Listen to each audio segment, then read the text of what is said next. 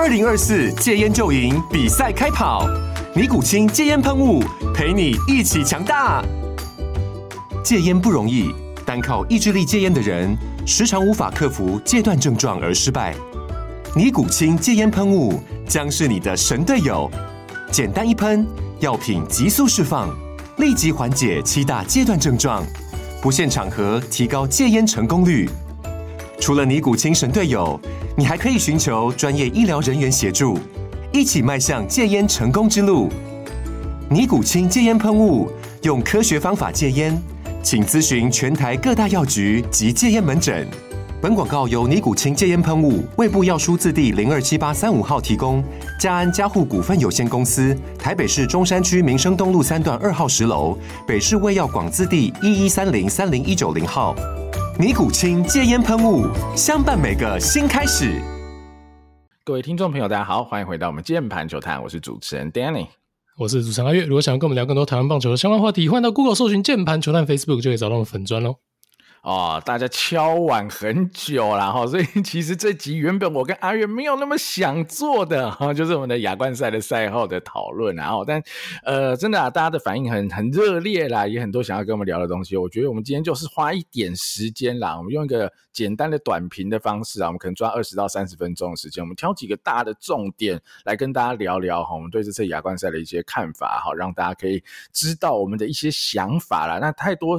呃，枝微末节的东西，我们可能就不做细细的讨论，然后也请大家海涵啦。哈，好，那今天的节目开始，我先来带一下，就是这次亚冠赛哈，让。真的没有看的人哈，还是可以进入一下状况，就是我们预赛是一胜两败嘛哈，输了日本，输了韩国，只赢了澳洲这一场啊，未能闯进闯进冠军赛啊，颇为可惜。但所幸啊，最后季军赛靠着天哥的再见安打赢球嘛，守住了第三名哈。但老实说，这个成绩以我个人啊哈，以我个人我是不满意。老实说，我是不满意。哦我原本认为我们应该是要很有机会闯进冠军战，然后当然你可以说我贪心，但我对于台湾我们的国手的期望，我认为他们的实力。绝对有这个机会跟资格闯进冠军战了哈。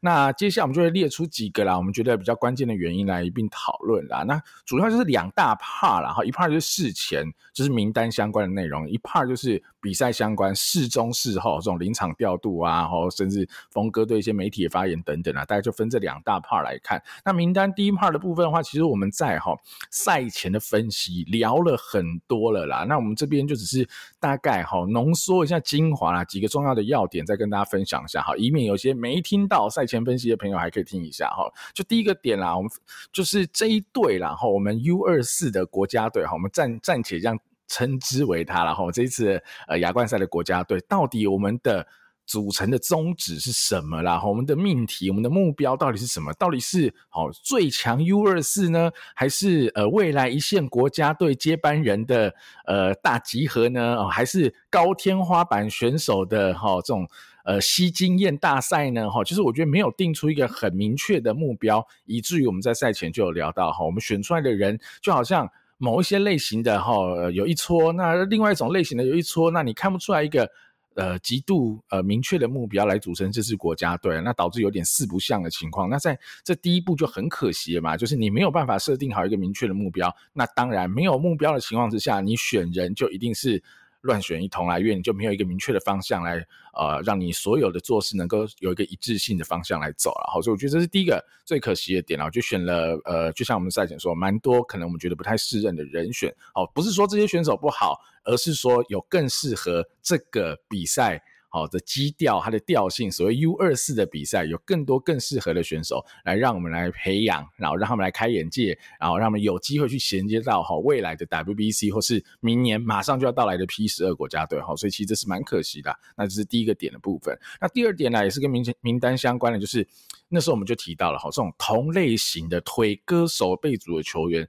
真的选太多了哈，那时候阿月还说嘛哈，内野手是刘基宏跟他的快乐伙伴嘛，因为其他人的长打火力相对真的很不在线哈，你用季赛的数据看起来真的是如此。那当然，我们一定要跟靖凯道歉哦，说到做到哦，有朋友说那 Danny 是要跟靖凯道歉，道歉绝对道歉，真的。如果今天有人在赛前哈开赌盘说中华队有人会有满贯炮，我保证林靖凯是赔率最高的那两个人、三个人之一。哦，没想到就是林靖凯，我甚至可能会赌戴培峰，我会赌林靖凯。哦，就是那么夸张。哦，但靖凯那球打很漂亮哈，也是关键一击，让我们可以拿下四分呐、额外的保险分。哦，在延长赛赢球嘛。好，但我觉得那有点像是。后话啦，那就真的是比较几率小，敲出来就有点像是严红军敲古林全垒打哈。但你看严红军在总冠军战大概就又打回原形，就是你长时间来看，你可能没办法去赌身家在这些人身上了哈。所以我觉得这才是关键，就选太多这种类型太多太相像的，那整个哈预赛三场二十七局的正赛，延长赛不算，因为延长赛有。呃，是突破僵局制嘛，已经有垒有人在垒包上，好，那就比较不准。正赛的总共二十七局在预赛当中，我们只得一分呐、啊，那那分是靠谁？是靠刘基宏的阳春炮啊！哇，那这时候你就要一定要回想一件很严重的事，就是当初峰哥在出发前，他定调我们这次打线叫什么？机枪打线，好，以及很有名的四个字嘛，确实击球。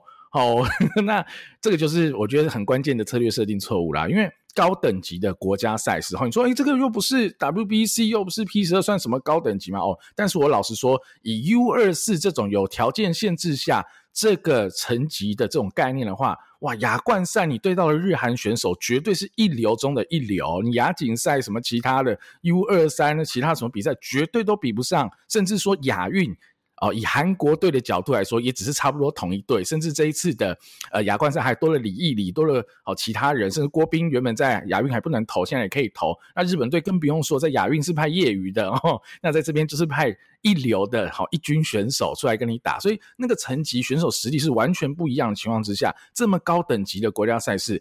长打太重要，太重要。好，这件事我们从去年在做呃 WBC 的这种梦梦幻文、梦想文，我们就很常说嘛，投手就是要选 staff 好的，野手就是要选有长打能力。因为在这种强强对决里，如果我们的实力本来就不是那么强，你就只能赌。你 stuff 好的投手能够压制对方好的打者，你只能赌你有长打能力的选手能够关键来一棒，让我们可以在少量的机会里得到最大量的分数。好，那就是我们目前比较有可能在短期的国际赛里，哦，你说下课上也好，或者说即便是五五坡啦，强强对决的情况下也好，这都是让你赢球最有机会的方法。你看我们打不出安打吗？其实还是打得出吧。哦，这次我们台湾队打得出安打。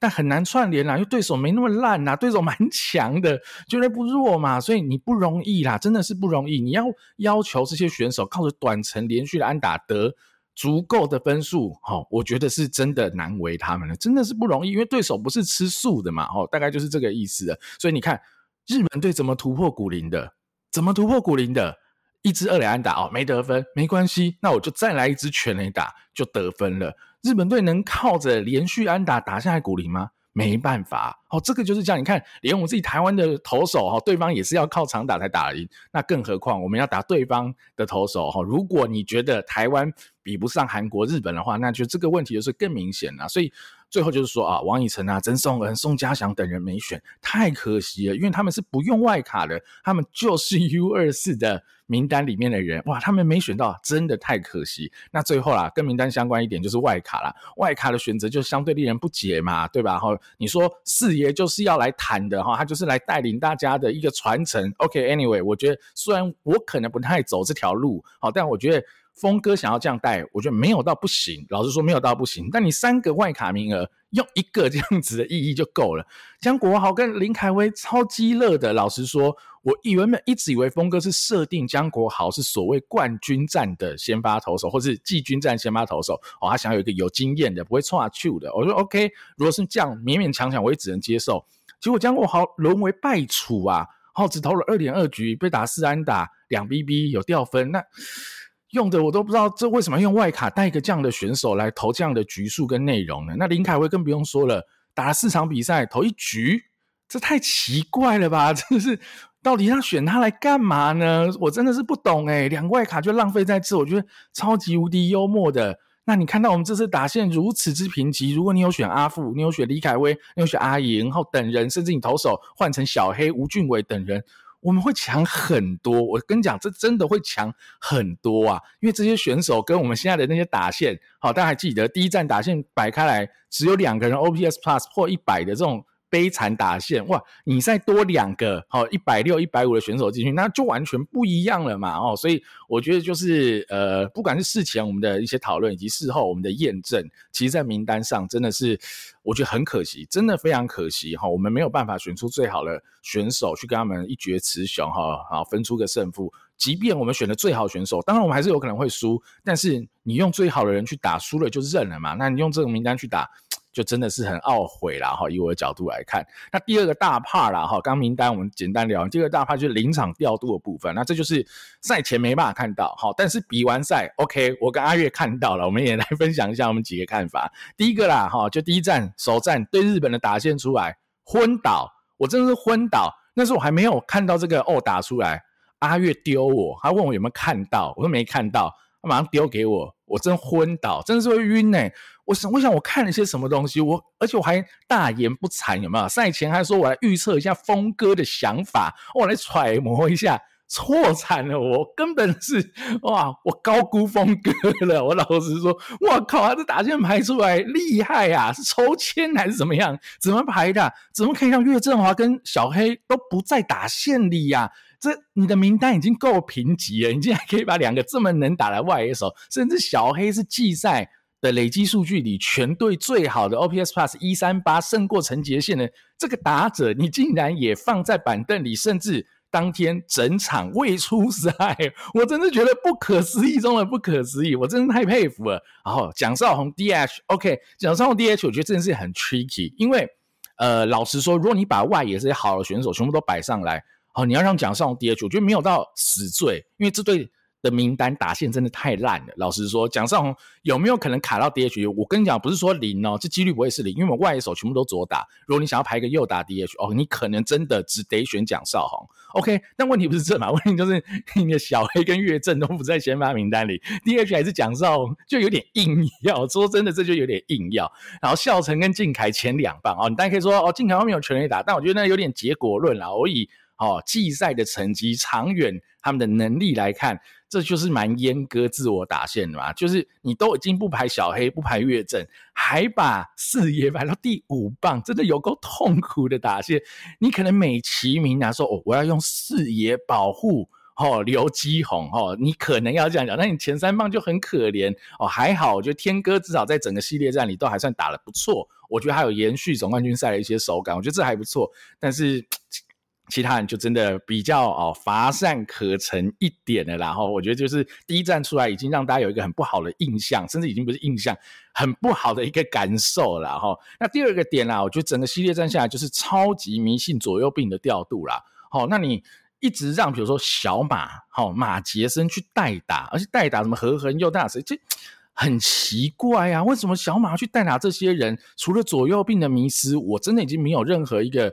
解答可以去解释这件事，因为小马无论你是用一军、二军成绩来看，他可能就是整个打线里最差的那一两个，甚至他可能比培峰还差哦。如果你一军的成绩就是很奇怪，那你可能有一个角度说哦，因为我想要让所有选手平均上场，大家都有机会上场动一动哦。如果你是这样子的话。那我就超级强烈建议，你应该是要让马杰森先发某一场，而不是用这种奇怪的用法。因为一来这样你也不会赢球，二来对马杰森来说吸不到什么经验值。就像是你都愿意让林无尽鬼蹲一场了，为什么你不愿意让马杰森先发一场呢？这件事就很怪吧？我觉得超级无敌怪啦啊。好，所以整体用起来，我觉得就后段的这种代打代守，我觉得。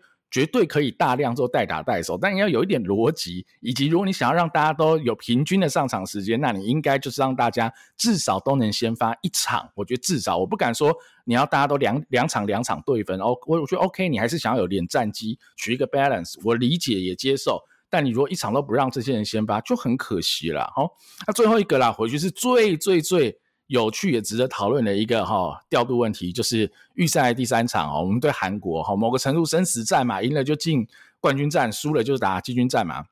我觉得第一个点，王彦辰先发的点，我先说，我完全没问题。我觉得王彦辰就是该先发，毫无疑问。哦，你说王彦辰投的跟屎一样烂，哦，我同意，他真的投很烂，没错。但那是已经发生了以后，你才知道这么烂。如果你用他近期在日职二军的表现，乃至于甚至你看亚运的表现。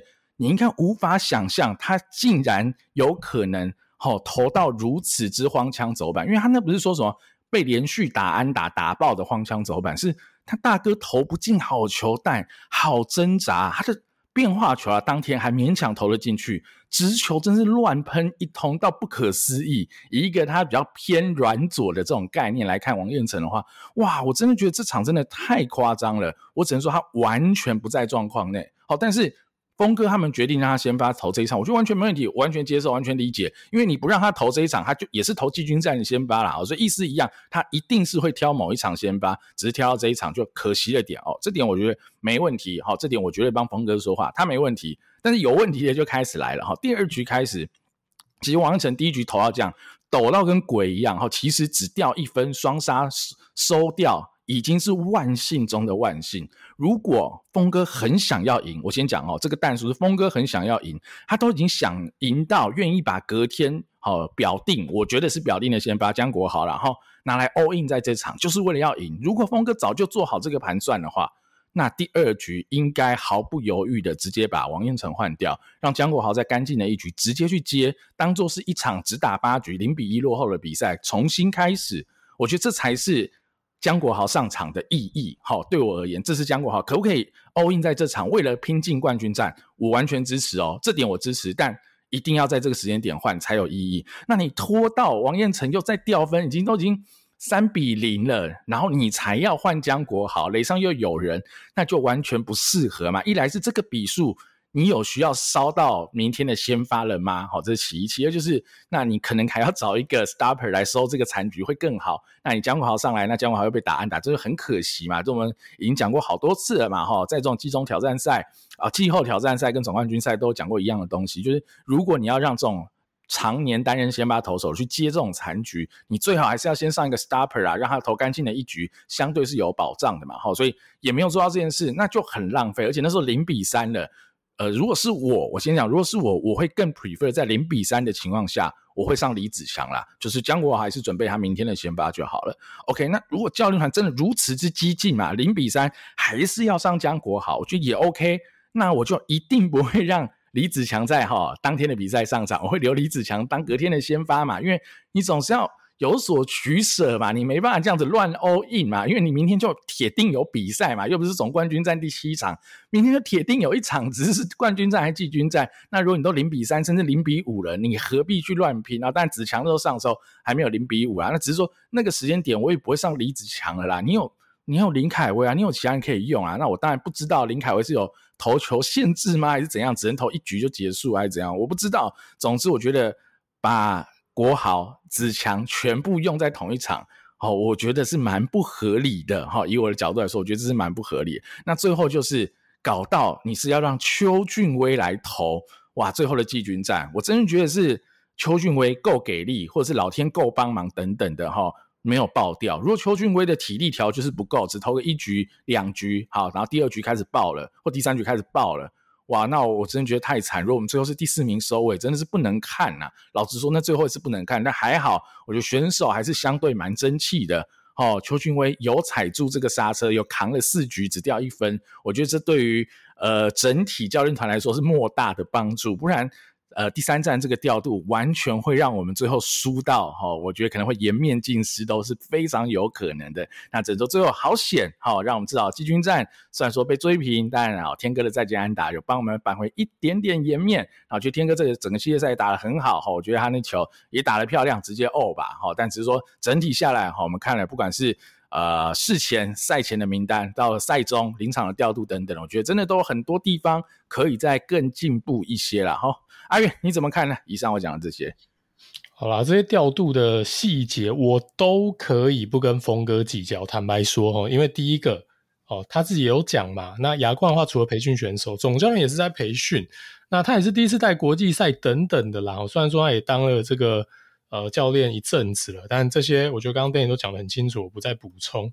好，那我觉得峰哥绝对做对一件事情，就是让古林丢日本。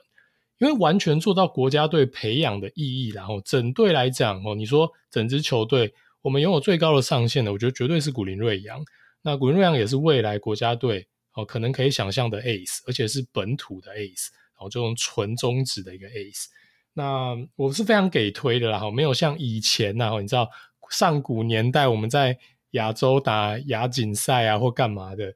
哦，如果你只有一支 ace 的话，我们一定是说韩国，然后日本就派骑兵去放推了之类的，大概是这样的一个概念哦。所以让古林丢日本，正面硬刚，这完全做到了我们为了国家队未来培养且养成的这样的一个意义，哇，超级给推了。好，那打线一出来就傻眼，到底在干嘛？OK，那你既然都愿意让古林丢日本了，就表示你今天并不是一个哦所谓的抓放哦，或是说。对日本就是没关系，就大家上去练练身手这样的一个概念哦，是要跟人家拼的嘛？因为我们把王牌压在这一场。那打线到底是有什么障碍啊？对，因为这个已经不是我我没有办法用任何逻辑去合理化这件事情哦。他们是不是那一种进阶数据很突出，传统数据很烂，所以老派的教练看不出来他们好的选手？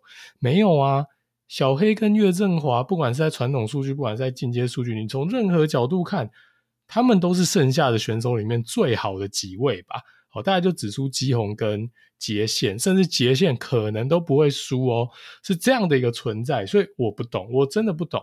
那唯一的合理解释就是要大家轮流上。好，今天这个比赛我们并没有要场场都赢，重点是呢，选进来的选手。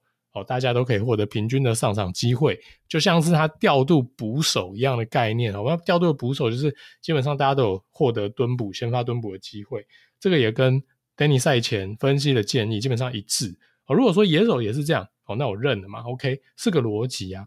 那我就会 challenge 说，好，那既然要轮流上，也该派最有机会打未来国家队的这些人，也就是岳振华。也就是小黑去打日本，因为这个强度是最高的哦。但是结果也不是个逻辑，因为你四场打完，根本也不存在所谓的平均上涨这件事情啊。哦，你说像叶子琴，哦，你说像新元旭、马杰森，打个什么两个打数、三个打数、四个打数的，哦，当然我对这件事情是没有太多的意见的，因为我觉得本来国家队就真的很难做到所谓的平均分配这件事情。那我的意思就是说，其实最终你调度下来，大家分配到的一个机会也是不平均的。那到底第一场发生什么事情？然后一个国家队搞到先发九人，两个 OPS Plus 大于一百，这个世界奇观，这真是世界奇观。历史上到底有没有发生过这种事情？虽然后面几场就回归正常，相对回归正常，那就更我让我讶异啦。就是峰哥不是不知道这些选手好啊，他知道这些选手好，不然不会后面就这样摆嘛。那第一场到底是中了什么邪呢？到底谁可以解答我这个问题啊？这一队先发史上最好选吧。你又不是像乐天那一种打线，这个十个人很会打之类的，你就是那四五个人会打，高于联盟平均的，就是那四五个人，为什么还可以弄到两个人不先发，三个人不先发？然后再来是说，你先发就已经没有派最好的，打线安排极度老派哦，一二棒是一个这种所谓的助攻，虽然说这两件事情可以当做同一个思维啦。就是真的老派啦！我真的想问峰哥，在美国看到的棒球到底丢到哪里去了？所以台湾，我们今天在战力可能还是略逊于日日韩一筹的状况之下，台湾三让，名单选人就先让，选进来先发还要让，先发让完之后打序还要让，会赢球才有鬼嘞！你让了这三个重大层面，你要赢日本队。到底怎么赢啊？对吧？那峰哥赛后，包括像是韩国战之后，他还还在谈说啊，这场输在得点圈打击率干嘛？根本搞错重点啊！台湾什么时候是靠得点圈关键一击在赢球啊？回到峰哥的年代啊，难道不是靠你本垒就是得点圈哦，去赢下这些比赛，或者至少去拼出这些赢球的机会吗？得点圈打击真的搞错重点啊！第一个，这个数据我完全不 buy in 啊。第二个，你面对日韩这么顶尖哦，这么高阶联盟的投手，你就是会得点圈很落赛啦，这完全可以理解啦，因为他们 staff 就是很好，他们危机的时候，他们就是会愿意压很棒的后援投手上来关哦。那得点圈打击一定差，就像我们选人就是这样子选了，后面几棒都是低于中值平均的打者，你要怎么样他？期待他在国际赛突然打得到韩国的顶尖后援投手、日本的顶尖先发投手，所以我觉得这是搞错重点啦。好，但教练团啊，还有整体啊的发言等等，都还是一种哦，出去看看人跟人家的差距才会进步啊。峰哥说需要全面性的学习之类的干话，坦白讲，我听的其实是心里蛮不是滋味的。因为我们都知道，台湾的年轻一辈组一队的人才，我们真的不会输日韩。这个论点其实除了很多听众朋友、球迷朋友有，坦白说，我跟很多棒球从业人员，甚至是球探聊天，他们也都绝对是保持着一样的一个态度。台湾已经连续两三届的 U 十八缴出非常好的成绩了。U 十八的世界杯，现在各队就是派出最好的选手。台湾的年轻球员，顶尖的那二十个人，绝对不会输日韩。所以，我们今天在名单上自我阉割，然后再来觉得矮人一截没关系，派出去有学习就好。对我来讲，这个就是大谷翔平在 WBC 展现出来的那个精神的相反。大家记得大谷说什么吧？都印象非常深刻吧？那中二到爆，但是帅气到爆的台词。你看到对方是 Mike Trout，是 Mookie Betts，但是放下憧憬吧，我们不会输。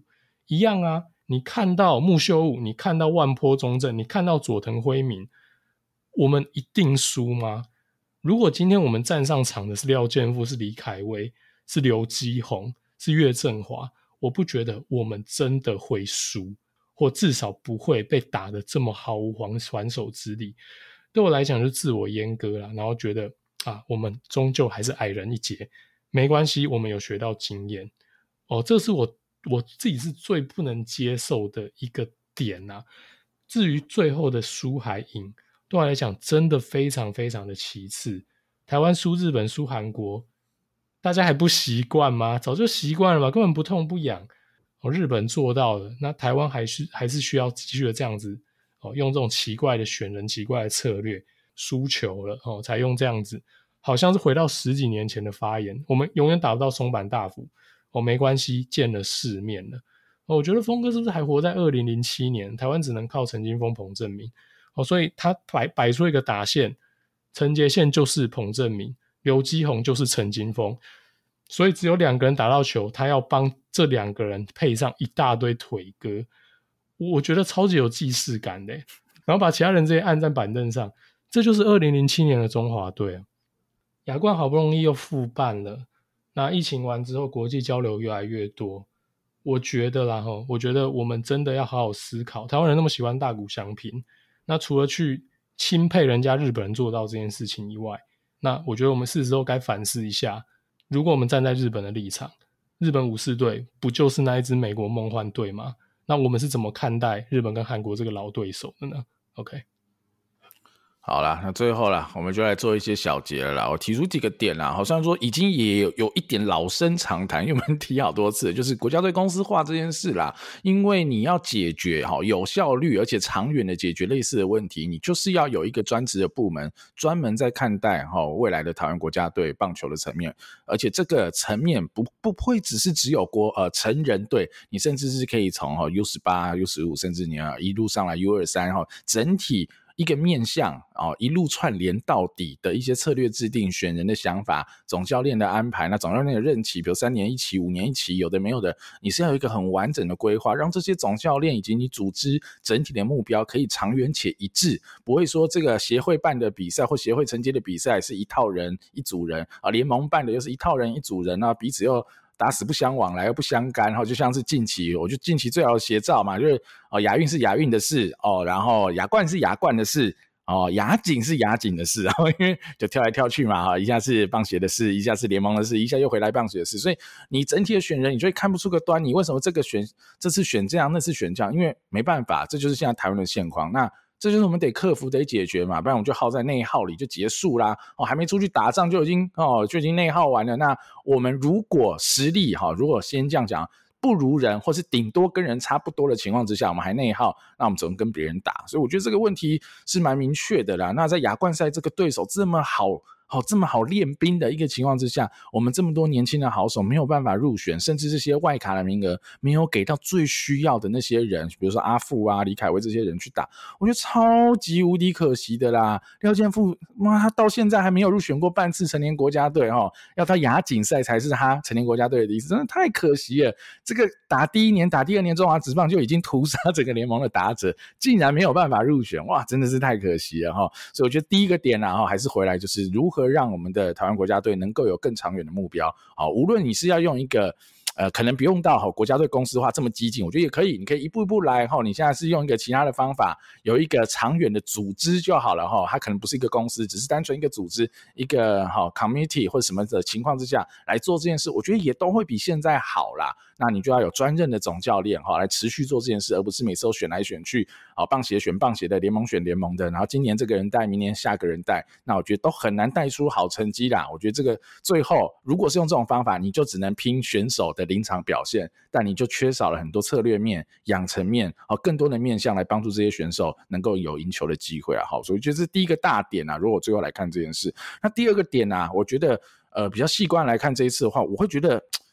很可惜，哈，我们没有办法选出最好人来打这次的亚冠，而且除了可惜，我甚至觉得有点丢脸。老实说，我很坦白说，我觉得有点丢脸，是我们明明蛮强的，为什么会让人家看到好像我们打击很烂很烂，哦，得不了分的这种烂？因为我们队就就打了二十七局，只有一支 阳春炮嘛，这个够烂吧？就是不对啊，这不是我认识的国家队，不该是这样子的。就像阿月讲的。我们 U 十八很强啊，没有开玩笑，很强。甚至你不要谈 U 十八好了，然后你用成年国家队，我们近期跟韩国绝对是五五坡，甚至我们近期是胜多败少的情况居多嘛，所以我们不该是这样子的，我们绝对值得更好的。好，所以我会觉得丢脸点是，好像感觉哦，他们 U 二四好像从十八到二十四岁以后进职棒以后全烂光了，我觉得。没有吧？我们也看到这些选手的成长跟进步，绝对有的。只是说没能挑到最好的人去跟他们一搏，那就真的很可惜啦。我们明明就可以更好的，那我觉得这点就是啊、如果啦哈，如果是以我的角度，我觉得真是哎汗颜呐汗颜。那再来啦哈，就是最后一个点，就跟峰哥相关的哈。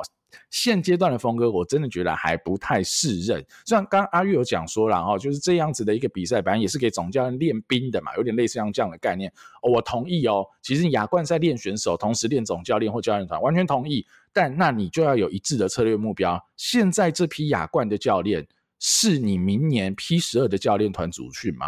哦，如果不是的话，那就没道理了。哦，你懂我意思吗？因为 P 十二逻辑上哦，假设也是联盟主导的话，那你这个东西要 align 要一致，你不能说随便找个名目就说啊，以后二军的冠军队总教练就要接亚冠总教练。可是这个跟哈一线的国家队的教练也是脱钩的，那你到时候选的人当然会不一致啊。哦，所以你还是要一致啊。所以明年。我们 P 十二的总教练会是谁？他的教练团队会是谁？那是不是亚冠的教练应该要跟这个是一致的，让他可以从亚冠赛的组训当中找到明年他 P 十二能够遴选出来的好球员？我觉得这是超级重要，而且也才是亚冠赛我觉得真正的精髓嘛。哈，就像是我们季前分析啊，不是季前啊，赛前分析讲到的哦，就是我们要通过亚冠赛去找出未来 P 十二。找出未来 WBC 可以用的选手嘛，这就是亚冠赛这个比赛最大最大的用意嘛。哈，我觉得至少我看得很清楚，对于日韩来说，他们目标就是这样，绝对就是这样。但我们呢，哦，我是看不太出来哈，所以这就很尴尬。那你更不要说，呃，日本队这一次已经是井端红和监督在带喽，他就是好新上任的哈 Samurai Japan 哈日本武士队的呃专任的总教练，所以他就会带着。成年国家队从这次亚冠也好，明年的 P 十二也好，哦，甚至我不确定他的任期到哪，但我猜最少也会到下一次的 WBC 哈，这应该是一个完整的任期，一个循环，那他就可以透过这些赛事，把年轻的哈各方面的好手，他可以给会诊，哦，他可以聚集起来看，他就知道。哦，在明年他要选 P 十的时候，谁用得到，谁用不到？哦，我觉得这绝对就是有差异，而且一定会差很多。人家如果我们都觉得日本职棒的选手已经这么强了，那我们还不做到一样的事情，让我们赢球的几率增加的话，那当然哈、哦，真的到真刀真枪短期赛的比赛的时候，我们在还没开打前就已经会输人一截了啦。所以我觉得这一整连串的东西下来，我觉得也是一致的哈，是有有贯彻的啦。那就看。啊，一样啦，有关单位哈，就是呃有话语权的，有话语权的这些大佬哈，尤其像古董哈，还有有职棒球队啊，又是棒协的大佬哈，他这个怎么样来整合这些东西，让我们未来的国家队能够有更好的发展方向？我觉得这才会是呃在这些主事者的层面呐，哈，能够去做人。当然球员层面，我也没什么好谈，反正好的球员就选。状况好就上，状况不好就不选，就其实就很简单。那球员部分也没什么好特别评论的啦。那我们能评论的，也就是在比如总教练啊、主训这块，看看未来能够怎么再更进步了哈。阿瑞你怎么看呢？最后的总结。对啊，其实这制度面的问题，我们节目上或多或少，每次国际赛其实我们都提到蛮多次。那其实每次看到的状况也都是大同小异。其实久了久了，坦白说啊，我觉得身为台湾棒球迷，真的蛮灰心的哈。但是台湾棒球迷的心脏就是很强哦，永远可以在一次一次这种莫名其妙的打击里面再次站起来，下一次还是为我们的国家队加油。十几年前那个是我们整体的环境，我们的选手素质。被日韩海放，现在呢，我们的基层棒球靠着可能是很多基层教练、选手自己的努力，还有科学化的训练，让我们在选手的素质上面，哦，是已经跟世界列强的差距非常显著的一个拉近了。那剩下到成人、到国家队、国际交流这一块，我真的觉得我们有太多太多做不好的事情了。不是那一种十年、二十年只是基础建建设那种事情，你要改马上改不可能。但是呢，选对人、摆对人这一种根本就是一个完全对我来讲其实是 no brainer 的一个决策。我如果还没有办法做对的话，我们要如何追上别人呢？我们的起跑点已经在落后了，真的希望可以有一些改变啦。那我还是很快聊一下选手面啦。吼，那我们刚刚制度面都聊很多。我觉得这次赛会当然还是有最大的收获，因为我们说如果要为了未来国家队去做培育的话，古林跟基宏啊，我是非常非常的激赏这两位选手完全打出自己的身价。那古林不用说了哦，大家很熟。那基宏完全做到自己该做的事。好，那大家可能会觉得说，嗯，那最终好像也就只有那一场比赛打得比较出色。我同意啦，但我看得到也不是他那种账面成绩。我觉得他完全做到自己该做的事情，没有在那边保守。大家仔细看他对韩国两支长打，一个是一好三坏主动出击，投手不想保送，因为他投的顺风顺水，所以他也没有保守，就直接把他干到墙边。那第二个是截线嘛，截线在前一棒摸了对手十三球，哦，球数耗得非常非常的凶。下一棒哦，基宏上来抓准投手不想要再耗费太多球的这一个心态，第一球就把他扛出去了。对我来讲，我觉得抓对手的心态还有他的执行都相当完美。因为你身为队上唯一的炮手啊，你就不应该在那边过度追求 contact。好像国际赛传统上，台湾选手一定最政治正确的说法嘛。哦，反正先上垒啊，全垒打可遇不求不可求之类的。现在棒球不是这样玩的。刘基鸿就是知道，在这条打线里面要得分，他得打长打。球进来，基鸿完全没有犹豫，挑对球，执行好的结果。整场赛会看下来，我是觉得他超级清楚自己的角色是什么，就是跟以前的风格一样，把球干得老远哦。我觉得基宏对我来讲，他的成人国际赛初体验，我是给他非常高的分数。那曾俊岳大家有在讨论啊，我觉得比较可惜啦，刚好状况不好，也暴露了自己的缺点呐。那我觉得他跟世界好的后援投手的差距，变化球的稳定性啊，大家可以看到说，他变化球这一次位置不好，那就被狂安打。那在中职的话，其实他可以靠直球救他。那他状况不好的时候，速球随便丢进去，中职的打者没有办法掌握的那么好。但在更高阶的联盟，这一招可能不会这么起作用。他的速球并不是 unhittable，那还是必须去回到他的一个其他的武器，必须投出来啦。也希望这一次的比赛呢，包括经典赛，他可能也投的并不是特别出色，可以让他去加强然后这这几个他少数的一个缺点。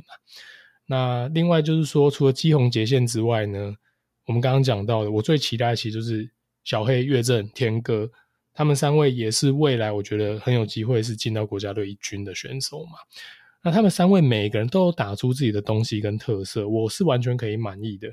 天哥的防守，那小黑的一个打击的难缠跟他的一个 contact，岳振华当然就是还是有长打的一个表现啦。